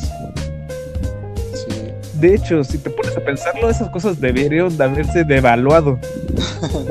por lo No, y ahora lo, imprácticas que lo son. inservibles es que, que son, imagínate. ¿no? O sea, imagínate, Exacto, estás o sea, escribiendo una hoja y te equivocas en la mitad y tienes que quitar la hoja porque ya no se ve bien o algo así. Si vas a escribir algo bien. volverla a escribir, Exacto. gastar tinta a lo innecesario. Sí, Exacto. O sea, es comenzar de nuevo la hoja, darle otra vez rollo, ponerle tinta, o sea, sí, es un mecanismo muy Pero ¿qué pasaba? ¿Qué pasaba? ¿Sabes? Creo que acabo de entender otra cosa. La frustración. Por ejemplo, si este, tú no llegabas a hacerlo toda la primera, te, te enojabas. Y, pero de todas formas lo tenías que volver a hacer hasta que te saliera. Sí, Y al final de cuentas, cuando te salía después de 20 intentos, recibías una satisfacción más grande que si lo hubieras hecho a la primera, a la primera vez.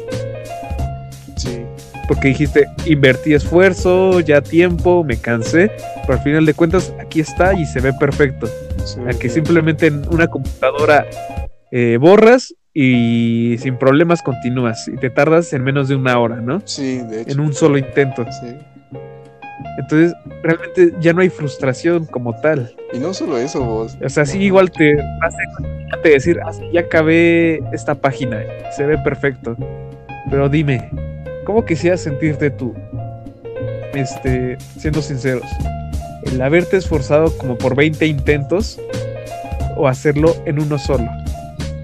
Tal vez uno puede decir, en el primero dices, pues me ahorré tiempo y puedo hacer otras cosas y puedo decir soy el mejor porque lo hice a la primera.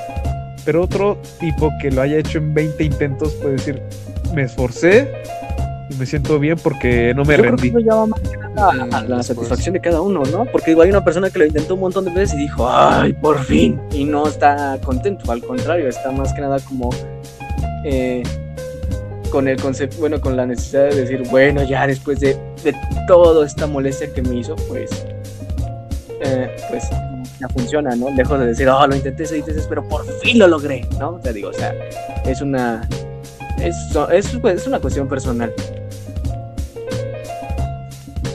Ajá, bueno, es que yo lo veo como de que sí lo hice y la máquina no me ganó. Yo creo que Sí, No le gané a la máquina. Así es como de sentirte como si estuvieras peleando por Yo creo algo. que mira, la historia de la humanidad siempre se ha catalogado en el sentido de que eh, las culturas han sobrevivido porque han hecho su vida más sencilla. O sea, la- las civilizaciones antiguas nunca hubieran sobrevivido si no hubieran descubierto el fuego y gracias al fuego nunca hubieran descubierto cómo se hacían ciertas herramientas. Si no hubieran descubierto el concepto, bueno, no descubierto, si no hubieran creado, porque esta sí es una creación del concepto de la rueda, tal vez nunca hubieran creado un montón de, de herramientas que actualmente pues son útiles, ¿no? O sea, digo, tal vez si nunca hubieran creado un arma, nunca hubieran encontrado la herramienta para defenderse, ¿no? Porque digo, podrías decir, oh, me esforcé muchas veces golpeando a este mamut hasta que lo maté y, oh, no. Que decir, pues le lancé tres lanzas, fue más fácil y ahora tengo pues comida, ¿no? Digo, o sea, ya es, ya es una cuestión personal y una cuestión de necesidad. sí. En ese caso del mamut, o sea, si Hal de la prehistoria peleara contra un mamut, por ejemplo, si encontrara una lanza que es moderna en ese sentido, a una piedra que dirías, ¿para qué usas una piedra? Con la lanza lo atraviesas, ¿no? Tienes la lanza. Ajá, pero Hal de la prehistoria siente emoción y sentimiento por una piedra porque dice que es porque su padre le hablaba de esa piedra como si fuera algo maravilloso. Exacto, Pero entonces ese mamut lo aplasta. Era más íntimo con la puta y te hacía sentir parte así y tal. Eso Sí, sí, digo, o sea, creo que siempre ha sido Y el así. mamut aplasta a una Hal cuestión de y Hal no no continúa. continuó su pelea, ajá, porque la piedra no fue útil y el mamut le ganó. Ahora puedo pensar esto. Pero ahora ponte va a llegar un momento en la historia donde van a decir, tal vez creen teléfonos que se carguen inalámbricamente. Y va a haber personas que digan, ah, antes era más, este, más íntimo cargar tu celular porque lo conectabas al enchufe que estaba en la pared.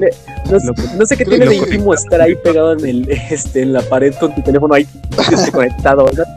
sentirlo. Y sí, porque puedes decir, yo antes me tenía que pegar al lado del único enchufe que había en mi cuarto, que estaba en medio rincón, Le contaba mis secretos. y te hacía enchufe. sentir parte de algo. Exacto, en vez de tenerlo cerca Pues de no tu sé, cama mira, o yo me algo acuerdo así. que hace mucho tiempo, y eso ya es bocha de bocha de años, yo jugaba con un PlayStation que estaba conectado a, a la consola, ¿no? Y digo, se sentía muy padre jugar. Pero luego descubrí los controles inalámbricos y me di cuenta de que podía estar desde el. Podía estar jugando en, el- en el- en mi cama, en el sillón o incluso en el baño. Se En seguía baño. jugando, ¿no? Te digo, y es mejor porque tienes más satisfacción con el hecho de que, bueno, pues puedes jugar donde quieras sin la necesidad de estar enchufado al. a- o estar atado a los límites del cable, ¿no? Digo, o sea, hay, hay, hay- son cuestiones, digo, son cuestiones muy personales y son.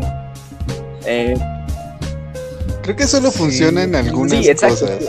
O sea, en esas, en unas cosas como que se va a perder la importancia y en otras va a tener digo, mucha relevancia. es una cuestión- de, de una Ajá. cuestión personal y una cuestión de necesidad. Porque digo, Ah, si volvemos al, tema del mamut, sí, digo, sí. pues por necesidad y por, por comer o por defenderse, pues es más práctico una lanza o una piedra, ¿no? Sí. Sí, es todo hacerlo más práctico, pero a veces haciendo lo práctico pierdes algo de esencia de lo que lo hacía especial. Mi piedra es especial. Que bueno, Ajá, es como tomarle relevancia a cosas que ya realmente no te van a este, ser destructivo o ser este, mejor, que bueno, si le agregas- eficiente, vaya. si le agregas una, una, una cuerda y una piedra a la piedra, pues la puedes lanzar como resortera y eso ya lo hace todavía incluso hasta más especial, ¿no? No, Así mató, Recordé- este, a- mataron a Pues Goliat sí, sí, así. Este, sí. Recordé, con la onda. chicos, incluso Sí. ahora jugando con el Risk, ya no solo está en un juego de mesa, sino que podemos estar en nuestras casas jugando Risk en el teléfono, Jale en el baño, Paris planchando y yo aquí. Oye, tu- tus camisas, tus camisas Sí. son difíciles de lavar, tú, digo de planchar. ¿Tú que no, puedo, no, no me voy a tardar en planchar? Pues obviamente no. Bueno, para los que no lo saben, después de aquí iremos a jugar una Sí, partida vamos de a- yo, yo creo que entiendo a lo que quieres llegar, Alan. Estás hablando de que, digamos, estamos jugando en un teléfono inteligente, un juego de Risk, que no es lo mismo, porque, por ejemplo, yo eliminé a Hal una vez, yo te eliminé una vez, y es extraño, porque- ah, bueno, para los que no nos conocen por completo, yo no soy bueno en el Risk, siempre soy el primero al que eliminan, este... Y digamos, eso, eso es distinto, aparte de que estamos jugando distanciados, no solo por la cuarentena, sino porque pues no estamos juntos todo el tiempo. No, no todo el tiempo. aunque nos gustaría siameses. tú estás a tomar la chinampa, Halo está en el baño, entonces pues, no nos da tiempo de juntarnos un día a poner el tablero, ¿no? Y otra cosa es poner el tablero este, y jugar con los dados, en línea. digo, y otra y es la emoción Sí. de tenerlos enfrente y enfrentarse cara a cara para ver quién es mejor y ver cómo reaccionan, ¿no? De genera el odio, si me dan ganas de destruir a Hal con un- una patada en, en el cráneo, como porque siempre es el que me elimina. Pero es distinto, ¿no? Porque el juego automáticamente te hace la partida. Sí. Y en la vida real, pues lanzas los dados y te das cuenta que yo soy malo en los dados y por eso me matan. Sí. ¿no? Digo, o sea, la cuestión, pero digamos, aquí el, el jugar Risk, pues no nació, eh, en, en teléfonos no nació por porque dijéramos, ah, es que es moderno, ¿no? Pues nació por necesidad de que pues tenemos nuestras cosas eh, y pues no podemos estar todo el tiempo juntos, ¿no? Creo que sí, se adapta el juego es por eso a, lo que decía, Es, es una cuestión personal o de Ajá, necesidad. Digo, la necesidad nos llevó a buscarlo. No como necesidad, te digo. Sí, Nada nos adaptamos. La necesidad Ajá. era jugar. ¿Dónde? Si luego estamos separados. Pues buscamos. Sí, eso Sí, sí. es muy Digo, práctico. Sí fue, sí fue a cuestión de, de un momento, pero digo, se generó, una, se generó una necesidad, jugar distanciados, ¿no? A ver, a ver, entonces hagamos una hipótesis. La siguiente vez que nos veamos, ¿jugaremos en el teléfono o jugaremos Risk en la Eh, mesa? jugaremos Risk en la mesa, ¿no? Digo, pues, ¿para qué si ya estamos ahí juntos? Sí. Digo, pues, eso, eso ya no es cuestión de necesidad o de personal, eso ya es una cuestión de... Esta hipótesis se Aunque destruyó. de hecho, pero están los pros y contras. Cuando estamos en la mesa nos tardamos horas y estar en el celular se hace minutos. Sí. Y nuevos mapas. nuevos mapas. Sí, sobre todo lo de los mapas. Y bueno, también podríamos crear un mapa. Hay unas, hay, una- hay unas páginas de internet donde te generan mapas, lo imprimimos y jugamos ahí. Oh, sí, no, cierto. pues también se resuelven las Ahí cosas. están las plantillas. Que crear el México ah, del siglo XIX. con las regiones porfirianas y, las, y los caudillos, ¿no? Así es. Yo puedo ser el Benito. Qué asco. Pudiendo decir Don Porfirio, Pancho Villa y me salgo Bueno, con Benito Juárez. ¿Qué onda? Entonces, ¿qué sigue después de este tema? Bueno, pues sigue el submarino amarillo la de la semana Claro. y despedirnos. Va, entonces pasamos directo al submarino amarillo. Muy bien.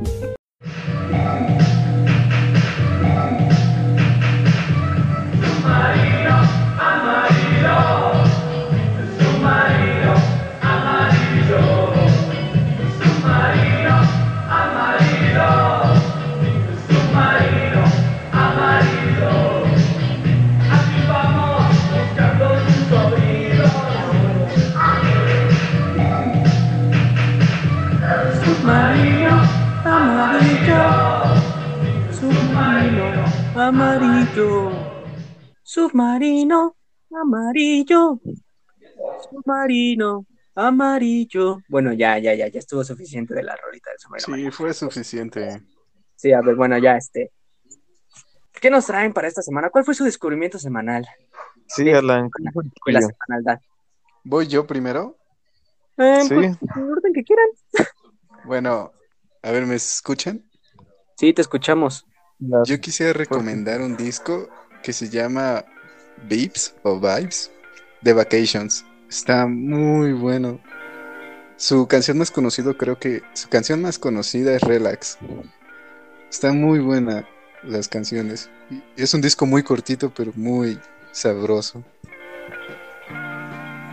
Hmm. ¿A qué te refieres con sabroso? ¿A qué trae salsa Valentina? Pues está sabroso.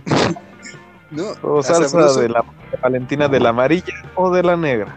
la amarilla siempre va a ser la mejor, Javier, no lo discutas. Obviamente. Bueno, La negra es, Es la que- que pica. Digo sabroso porque todas las canciones están este, muy bailables y demasiado pegajosas. O sea, la escuchas y dices, espera, quiero escucharla de nuevo. Se escucha muy bien esto. Por eso digo, son sabrosas. Tú, Hal, ¿qué nos, qué nos traes esta semana?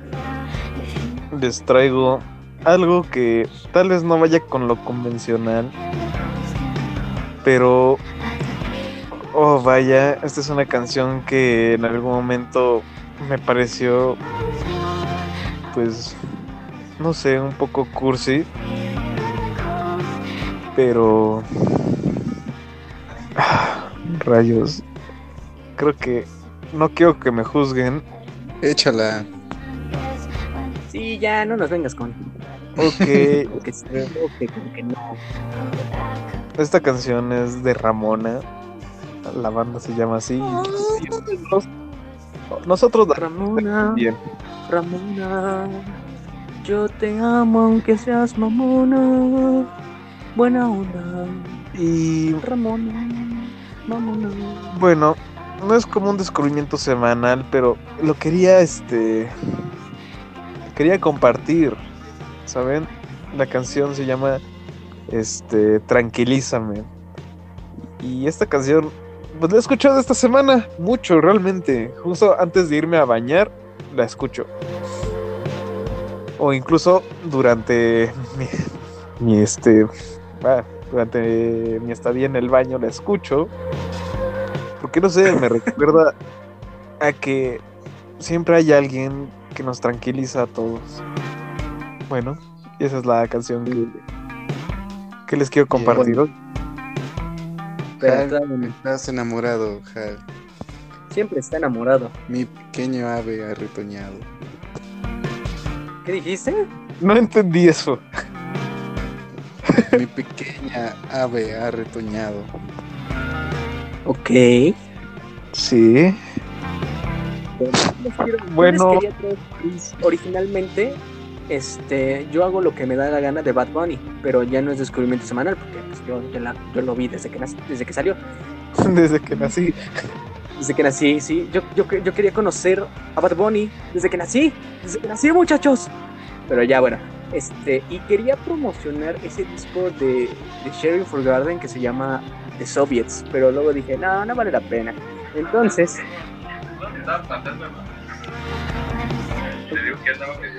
entonces eh, se me ocurrió recomendar algo que sí es descubrimiento semanal.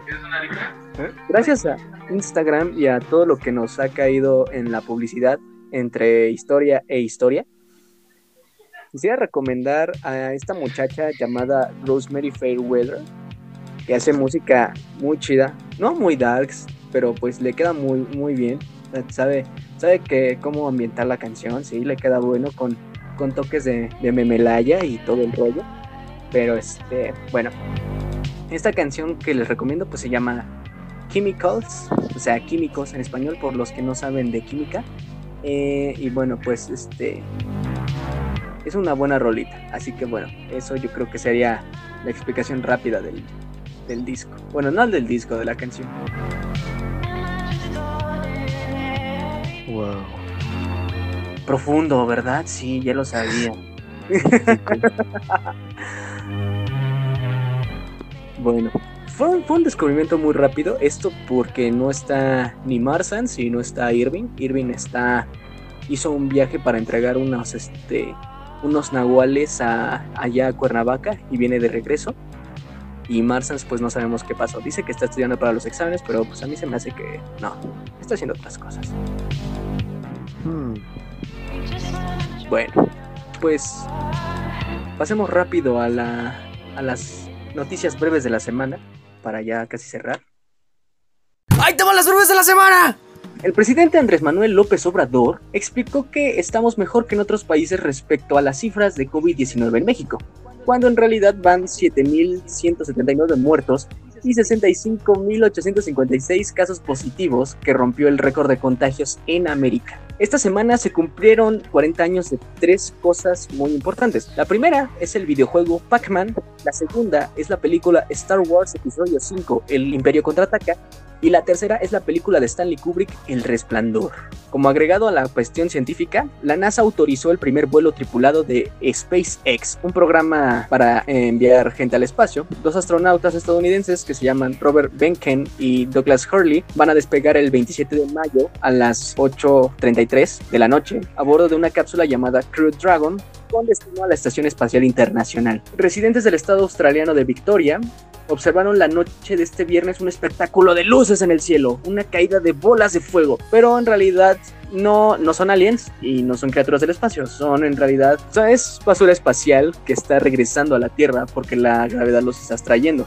Pero bueno, este, este fenómeno se puede ver incluso tres o cuatro veces al año. El peso se ha visto beneficiado por el debilitamiento del el dólar en días anteriores, debido a que la economía cayó debido al, al surgimiento de la pandemia del COVID-19 pero estos meses se ha podido restaurar y esta semana hemos visto que el dólar está en 22 pesos con 73 centavos, haciendo que después de nueve semanas el dólar empiece a restaurarse después de que pasó de los 18 pesos a los 25 pesos de manera abrupta en un día. Y pues yo creo que aquí pues sería todo lo que podemos presentar en el programa de hoy. Creo que fue muy dinámico, fue incluso más dinámico que los dos anteriores. Tal vez es la cuestión de que no están los otros dos muchachos que hablan de ovnis y de cosas raras. Sí, para el próximo podcast, Alan y yo este, tendremos una pelea a muerte con cuchillos. Ah, sí, no se lo pierdan, muchachos. La próxima vez habrá duelo a muerte con cuchillos. El que muera, el, digo, el que Bueno. pierda será sacrificado para el dios eh, Tezcatlipoca y todos están invitados. Estamos en la isla de Aztlán, un poco apartados de la isla de Tenochtitlan, pero pueden visitarnos. No, no se, no, no se cobra nada, no hay casetas y vivimos tranquilos entre la lluvia. Así que bueno, pues Y no hay casas, así que con cuidado. no hay casa, solo hay chinampas, ¿eh? así que cuidado por donde pisan porque pueden estar pisando una tumba o una cosecha. Sobre todo la de Alan, que porque si no no va a haber chiles rellenos, ¿eh? y Fuera de mis chiles rellenos. fuera de mi chile relleno. Y yo creo que pues esto es todo por el día de hoy, muchachos. ¿Algo que quieran agregar antes de irnos? De que teníamos que hablar de anécdotas con personas otakus, pero Alan lo arruinó todo. es que Alan, ah, por cierto, no les, se me olvidó decirles, Alan es un Masegual otaku. Este, él lo que hace, pues le gusta ver esos animes que se llaman así como Wachaho que significa no puedo creer que este, que mi papá sea un perro príncipe de Arabia. Así todo eso dice, ¿no? Pero dicen en, en japonés así, ¿no? De y Por cierto, dato curioso, Alan era de los que se juntaban atrás del B. No, en realidad no, no hacía eso. Solo era el tipo que los criticaba porque pues él era chido y los otros eran un montón de perdedores. Sí, le encontramos en una esquina todo orinado. Abrazamos la almohada de Miko Hatsume. Pero bueno, ya para despedirnos, Al, Hal, ¿cuál era la canción que querías recomendar? Que de hecho fue la que te pedí. Oh, claro. Esa canción que tanto me gusta y que me hace sentir vivo. Así como la canción de Gustavo Cerati, Vivo. Gustavo Cereales. Gustavo Cereales, el autocorrector, me, me dijo que lo pusiera. Yo compraría un cereal de Gustavo Cerati, ¿sabes? Yo, tam- yo también, ¿eh? Hasta compraría un- una soda de soda estéreo. Hal, despídete. Hasta la próxima, chicos. Gracias por estar con nosotros una vez más y esperemos que estén con nosotros en muchas más. Alan, despídete, por favor. Oh, Dios mío, Alan no está, ha vuelto a viajar en el tiempo. Alan murió otra vez. murió Aquí otra vez. estoy, chicos. Bueno, Oh, sí, no sí, está Alan. Nos vemos. Gracias por escucharnos. Sigan atentos. Vamos a seguir enviando podcasts. Y hasta luego. Órale. Órale, pues ya digan adiós. Bye. Te mande por copyright. Adiós.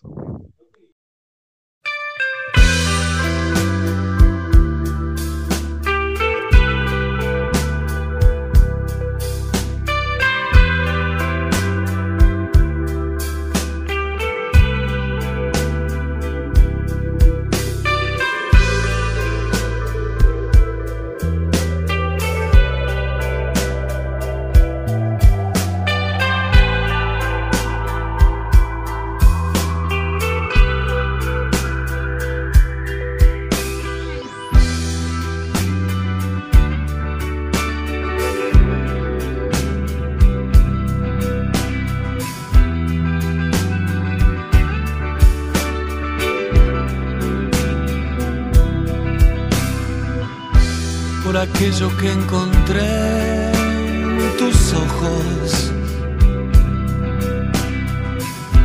por aquello que perdí en la lucha.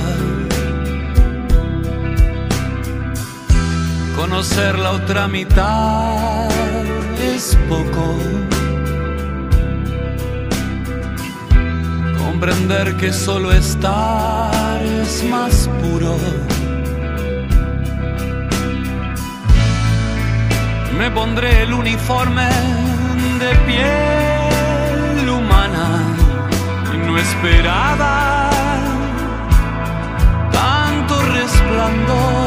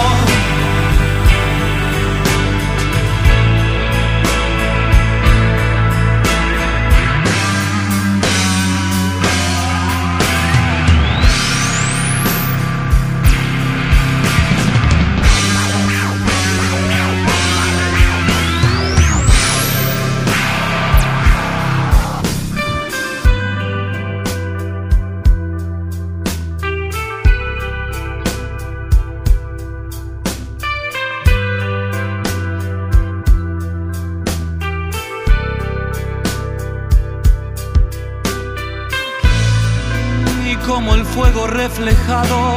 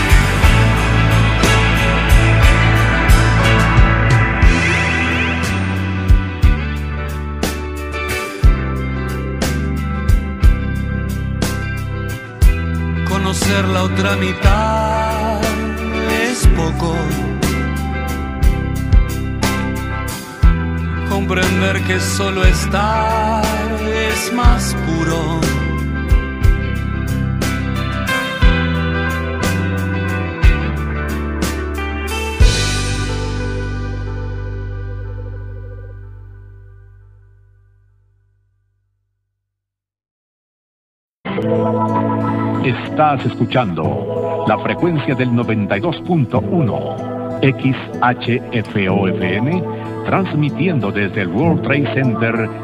Somos máxima audiencia en medios.